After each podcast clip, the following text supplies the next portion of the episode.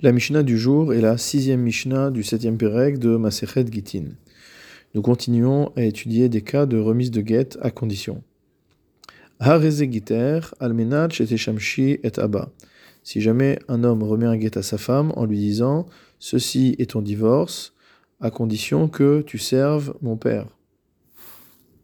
Mais il n'a pas fixé le temps durant lequel l'épouse devrait servir son père, pour qu'elle euh, reçoive son divorce, pour que ce divorce soit effectif. Almenat chez Teniki et Beni, où il lui dit Ceci est ton divorce à condition que tu allaites mon fils. Kamahi Menikatu, combien de temps doit-elle l'allaiter pour que la condition soit remplie? Chete Shanim, deux ans. Le Barthénois rapporte que dans la Gemara, il est établi qu'à partir du moment où le mari ne donne pas la durée de l'engagement, il suffit que la femme ait accompli l'acte qui lui été demandé pendant une journée pour que la condition soit remplie. Et donc ici, lorsque le Tanakama nous dit chez Shanim que pendant deux ans elle doit allaiter l'enfant, ça veut dire qu'à partir du moment où pendant un jour elle a allaité l'enfant, durant cette période de deux ans, alors la condition est remplie et le guet est valable. De la même manière, si jamais elle a servi son père pendant un jour, la condition est remplie et le guet est valide. Rabbi Yehuda Omer, d'après Rabbi Yehuda, Shmone Asar Chodesh, la période de l'allaitement n'est que de 18 mois. C'est-à-dire que si, d'après Rabbi Yehuda, elle a allaité l'enfant après que les 18 mois soient passés, ou d'après le Tanakama, après que les deux ans soient passés, dans ce cas-là, le guet n'est pas valide. L'alacha, nous dit le Barthénora, ne va pas comme Rabbi Yehuda. Met haben, o shemet ha'av. Si jamais l'enfant dont il s'agissait est mort, ou si jamais le père du mari est mort, le get est valable. Pourquoi? Le Barthénora explique que lorsque le mari a demandé à ce que l'enfant soit allaité ou à ce que le père soit servi, son intention dans le tnaï n'était pas de causer de la peine, de causer du souci à cette femme. Et là, les arvacha d'idée, mais c'était pour son profit. Il voulait que son enfant soit nourri et non pas simplement de euh, d'imposer à la femme une servitude de la même manière pour le service du père. Veha lo Et à partir du moment où l'enfant est mort ou que le père est mort, alors il n'a plus besoin de cela.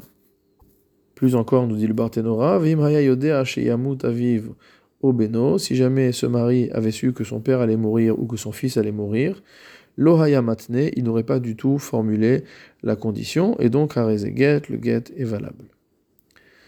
Nouveau cas, Si jamais un mari remet le guet à son épouse en lui disant Ceci est ton guet, à condition que tu serves mon père pendant deux ans, niki et à condition que tu allaites mon enfant pendant deux ans.